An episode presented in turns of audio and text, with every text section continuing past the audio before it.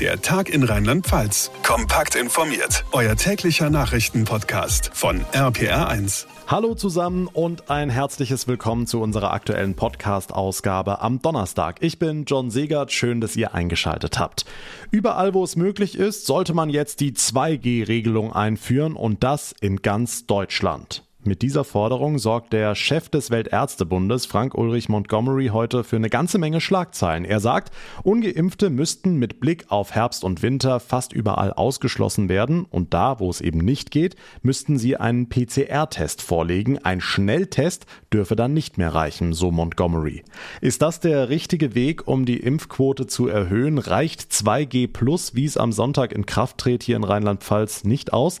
Wir sprechen drüber gleich hier im Podcast. Außer Außerdem haben wir den rheinland-pfälzischen CDU-Fraktionschef Christian Baldauf heute im Interview. Gemeinsam mit ihm blicken wir auf die Bundestagswahl, auf die Chancen von Armin Laschet als Kanzlerkandidat sowie auf dessen Konkurrenten von SPD und Grüne. Und falls ihr noch unentschlossen seid, wo ihr am 26. September euer Kreuzchen machen sollt, da gucken wir uns heute den Wahlomat an, beziehungsweise vor allem dessen Alternativen. Wo liegen die Vor- und Nachteile bei den anderen Wahlentscheidungshelfern? Unsere RPA1 Reporterin Johanna Müßiger hat sich wirklich alle Wahlomaten sehr ausführlich angeguckt. Ihr Erfahrungsbericht gleich nach den wichtigsten Meldungen vom heutigen Tag. Und wir fangen an mit einem kurzen Blick auf die aktuellen Corona-Zahlen für Rheinland-Pfalz. Die landesweite Inzidenz liegt heute bei 101 und die Hospitalisierungsinzidenz bei 2,3 Patienten pro 100.000 Einwohner innerhalb einer Woche. Diese Werte gehen nun schon seit einiger Zeit nach oben und sie werden es weiter tun. Da sind sich alle Experten einig. Nur wie man mit dieser Entwicklung umgeht, das ist ein großes Streitthema. Der Chef des Weltärztebundes, Frank Ulrich Montgomery, fordert heute, überall wo es möglich ist, muss 2G eingeführt werden, also nur noch Geimpften und Genesenen der Zugang erlaubt werden. Lea Wegerle aus der RPA1 Nachrichtenredaktion, das heißt im Umkehrschluss auch, wer nicht geimpft ist, sollte seiner Ansicht nach fast nirgendwo mehr rein dürfen. Das ist laut Montgomery unerlässlich, um die vierte Welle zu brechen, bevor sie dramatisch wird. Der Funke Mediengruppe sagt er, dass der Zugang zur Gastronomie oder zur Veranstaltung nur Geimpften oder Genesenen erlaubt sein dürfe. Mit mobilen Angeboten allein werde man die Impfquote kaum erhöhen. Allerdings sieht er ein, dass die 2G-Regelung nicht überall umsetzbar ist, zum Beispiel im öffentlichen Nahverkehr. Dort sollten ungeimpfte dann aber einen aktuellen PCR-Test vorweisen müssen. Ein einfacher Schnelltest dürfe dann nicht mehr ausreichen, so der Weltärztechef. Mit einer solchen erweiterten 2G-Regelung könnte laut Montgomery der nötige Anreiz geschaffen werden, dass sich die Menschen impfen lassen. Kritik kommt unter anderem vom Deutschen Ethikrat. Die Präsidentin Alena Büchs sagt der Zeitung Die Welt, aus ethischer Perspektive sei das 3G-Modell, also geimpft, genesen oder getestet, eher geeignet. Je mehr Teilhabe für alle Menschen möglich sei, umso besser, so Büchs. Hm, diese Teilhabe am gesellschaftlichen Leben hat sich ja die rheinland-pfälzische Landesregierung auf die Fahne geschrieben mit ihrem 2G-Plus-Modell, das am Sonntag in Kraft tritt. Genau, diese Regelung sieht ja vor, dass auch ungeimpfte überall rein dürfen, ins Restaurant, ins Kino, zu Veranstaltungen, wenn auch in begrenzter Anzahl. Aber es soll niemand ausgeschlossen werden. Geimpft und genesen, da geht ganz, ganz, ganz viel, ein ganz großes Stück Normalität. Wir wollen auch die Teilhabe gewährleisten der Menschen, die sich nicht impfen lassen können oder es auch vielleicht nicht wollen. Aber da ist der Radius einfach ein Stück weit beschränkter, weil wir müssen natürlich die Menschen auch weiterhin schützen die rheinland-pfälzische Ministerpräsidentin Malu Dreyer. Je nach Warnstufe der neuen Corona-Ampel ist ab Sonntag in der Gastro oder auf Veranstaltungen nur noch eine bestimmte Anzahl an Ungeimpften zugelassen. Eine strikte 2G-Regel, wie Montgomery sie fordert, ist zumindest Stand jetzt in Rheinland-Pfalz noch nicht geplant kann sich, wie wir wissen, aber auch schnell ändern. Die Infos von Lea Wegerle, vielen Dank. Es hängt eben alles an der Impfquote. RPA1-Reporter Olaf Holzbach, wo liegt die heute in Rheinland-Pfalz? Stand heute Morgen über 60 Prozent vollständig und fast 70 Prozent einmal geimpft. Im bundesweiten Vergleich okay. Mit den Impfbussen sollen es mehr werden. Die fahren weiter. Die Impfzentren machen ja zu. Und noch was heute bekannt geworden. Rheinland-Pfalz kappt für Ungeimpfte den Anspruch auf Lohnfortzahlung in der Quarantäne. Soll ab Oktober gelten. Begründung? Du hattest deine Chance. Wenn du nicht willst und deshalb zu Hause bleiben musst, nicht arbeiten kannst, bekommst du auch kein Geld. Die Diskussionen um 3G, 2G, 2G+. Klar ist, es wird eng und immer enger für Ungeimpfte. Infos von Olaf Holzbach. 30, 26, 22, 19. Nein, das sind nicht die Lottozahlen vom gestrigen Mittwochabend, das sind grob skizziert die Umfragewerte der CDU-CSU im Bundestagswahlkampf oder anders gesagt der Sturzflug des Armin Laschet. Dabei sind die Zustimmungswerte für ihn persönlich als Kanzlerkandidat noch mieser und da hören wir mal nach bei einem, der in Rheinland-Pfalz dafür sorgen soll, dass die Union besser abschneidet als bei der Landtagswahl bei Christian Baldauf, dem Fraktionschef im Landtag. Herr Baldauf, Sie waren im März selbst Spitzenkandidat kann das noch länger gut gehen mit Herrn Laschet, mit gefühlt einem Fehler nach dem anderen? Fehler sollte man im Leben nie machen, äh, schon gar nicht in der Politik, das ist richtig. Aber ich will auch einmal an eines appellieren. Wir sind alle Menschen und keiner ist fehlerlos. Und wenn sich dann jemand entschuldigt und sagt, pass mal auf, war nix, dann muss man das auch bitte akzeptieren. Diese dauernde Nachtreterei hilft gar niemandem. Und es fragt ja im Moment auch kein Mensch mehr danach, äh, warum Olaf Scholz nicht Vorsitzender der SPD geworden ist. Okay, aber es geht ja um Ihre Zahlen. Zuletzt keine 20 Prozent, hier in Rheinland-Pfalz vielleicht ein bisschen mehr. Wo soll das alles hinführen? Also spannend ist, auffällig ist, dass es sehr, sehr viele Unentschlossene gibt. Das heißt, die Entscheidung wird immer knapper, auch äh, kurz vor die Wahl äh, geschoben. Und bis dahin sind es ja jetzt noch einige Tage. Und äh, Armin Laschet wird alles dafür geben, dass wir als Erste durchs Ziel gehen. Hm, und mit ihm als Wahlkämpfer sind Sie zufrieden? Haben nicht seine Kritiker recht, die von Anfang an gesagt haben, Laschet zieht nicht, so als Typ? Nein, das, das glaube ich einfach nicht. Das ist im Moment so ein bisschen, sagen wir mal, hip modern, das so zu behaupten. Schauen Sie sich mal Angela Merkel an, bei der man sicherlich auch nie gesagt hat, ja, die macht jetzt den riesen Wahlkampf da, sondern die hat das in einer großen Bedächtigkeit, Nachdrücklichkeit, Nachdenklichkeit gemacht.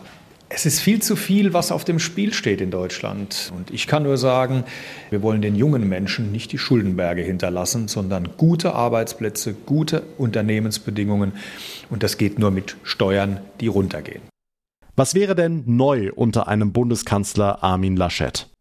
Also äh, was sicherlich ein anderer Schwerpunkt sein wird in der nächsten Zeit, der steht aber auch in unserem Wahlprogramm, ist die Vereinbarkeit äh, von Klimaschutz und äh, Wirtschaft. Ganz entscheidend. Die Frage wird sein, verpflichte ich alle Menschen auf ihre Dächer beispielsweise Photovoltaik machen zu müssen oder gebe ich Anreize und sage, wenn ihr das macht, habt ihr noch was davon und dann wird das schon freiwillig laufen. Die thematische Schwerpunktsetzung, die muss sich jetzt natürlich stark konzentrieren auf innere Sicherheit, Katastrophenschutz, Bevölkerungsschutz bei diesen schlimmen schlimmen ähm, äh, Vorfällen, die wir jetzt hatten mit den Naturkatastrophen, die muss sich konzentrieren auf eine Verwandlung der Industrie in das Digitalzeitalter unter Behalten der Standorte, keine Verlagerung und dafür brauchen sie auch Klimaschutz und sie brauchen neue Energiegewinnungsformen dafür, damit Industrie und Mittelstand auch aus regenerativen Energien versorgt werden können. Das ist eine mega Aufgabe, geht nicht von jetzt auf nachher, ist aber schon neu, weil es jetzt auch zu Buche schlägt, dass wir was tun müssen für die Klimaveränderung. Nun muss Laschet sich aber erstmal gegen die Konkurrenten Olaf Scholz und Annalena Baerbock durchsetzen. Gerade letzterer wird ja ein großer Vorteil zugeschrieben als Kandidatin, nachdem Deutschland in den vergangenen 16 Jahren von einer Frau regiert wurde. Das kann man vielleicht so sehen, äh, wobei es ja äh, schlimm wäre, wenn jetzt Politik nur noch geschlechterspezifisch zu orientieren wäre. Und wir haben schließlich auch jahrelang eine Kanzlerin ja auch gestellt. Bei Annalena Baerbock fällt einfach auf, dass ähm, Anspruch und Realität weit auseinanderklaffen. Äh, wenn man sie hört, merkt man, dass sie sehr oberflächlich in den Themen drin ist. Wenn man sie hört, sind es viele Plattitüden, es sind viele Versprechen. Ähm, da fehlt es aber irgendwie an Tiefgang. Das gefällt mir nicht. Ich meine, man kann anderer Auffassung sein, man kann andere Schwerpunkte setzen, gerne aber die müssen auch durchfinanziert sein, logisch sein. Und es muss mir jemand erklären, was damit besser wird und nicht nur anders. Das schafft sie nicht und deshalb kommt sie mir zu sehr ja, in so eine Art Dampfplauderei rüber. Ähm, ja, wo sie dran arbeiten sollte. Aber sie hat ja auch noch zweieinhalb Wochen. Sagt Christian Baldauf, CDU-Fraktionschef im Rheinland-Pfälzischen Landtag. Vielen Dank fürs Gespräch. Tja, Wo sollen wir in etwas mehr als zwei Wochen jetzt unser Kreuzchen machen? Die einen haben ihre Stimme schon per Briefwahl abgegeben, andere haben die Wahlunterlagen noch auf dem Küchentisch liegen und wiederum andere warten noch bis zum 26. September und gehen dann ganz traditionell ins Wahllokal. Bei dieser Wahlentscheidung helfen soll ja der bekannte Wahlomat der Bundeszentrale für politische Bildung. 38 Thesen, denen man zustimmen oder widersprechen oder sich neutral äußern kann. Und am Ende kriegt man dann ein Ergebnis ausgespuckt, welche Partei am ehesten mit dem eigenen Meinungsbild Bild übereinstimmt. Allerdings gibt es im Netz auch eine ganze Reihe an Alternativen zum Wahlomat und unsere RPA1-Reporterin Johanna Müßiger hat sich mal hingesetzt und tatsächlich durch alle durchgeklickt. Ja, und das hat auch ehrlich gesagt eine Weile gedauert. Äh, ich dachte nämlich erst, ja gut, so zwei, drei andere Entscheidungshilfen, ne? die kenne ich, mehr werden es ja wohl nicht sein. Denkste, da gibt's neben dem Wahlomaten noch Wahltraut, Follow the Vote, Dein Wahl, den Wahlswiper, den Wahlkompass, Dein Klimawahlcheck, Agraromat, Sozialomat, Postilomat, Musikomat, Steueromat. 30 Minuten später. Ja, und wahrscheinlich noch zig andere Omaten, die das Format hier jetzt definitiv sprengen würden. Ja, aber warum gibt's denn eigentlich so viele Alternativen? Ah? Ja, im Prinzip ist der Wahlomat ja eigentlich schon praktisch. Fragen zu verschiedenen Themen beantworten und am Ende kommt oben eine Partei raus, die an die eigene Meinung am nächsten rankommt. Jetzt gibt's aber immer wieder Kritik mit nur drei Antwortmöglichkeiten, nämlich Stimme zu, Stimme nicht zu und neutral sei das Ganze zu undifferenziert, sagen die einen. Für andere sind die Fragen zu allgemein. Für manche stehen die wichtigen gar nicht erst drin. Also testen wir doch mal die Alternativen. Nummer eins: der Wahlkompass. Der wichtigste Unterschied zum üblichen Ja, Nein, Neutral. Es gibt fünf Abstufungen von Ja, absolut bis hin zu Nee, geht mal gar nicht. Auch das Ergebnis finde ich ganz interessant dargestellt. Es sieht nämlich aus wie so eine Dartscheibe, wo meine Meinung dann neben die anderen Parteien eingetragen wird. Die Fragen sind aber dem Valomaten recht ähnlich. Also wer da thematisch was anderes haben will, ich empfehle die monothematischen Entscheidungshilfen. Vom Namen erklären die sich ja fast schon selbst. Also der Steueromat, der dir anzeigt, mit welcher Partei du mehr Netto vom Brutto kriegst, dem Agraromaten, der alles zum Thema Landwirtschaft abdeckt, dem Sozialomaten, der Arbeit, Gesundheit und Familie vergleicht und der Klimawahlcheck, der, ja, ihr habt's geahnt, die Klimapolitik der Parteien fokussiert. Ja, und dann gibt's noch Wahltraut. Dort ist Gleichberechtigung das Thema.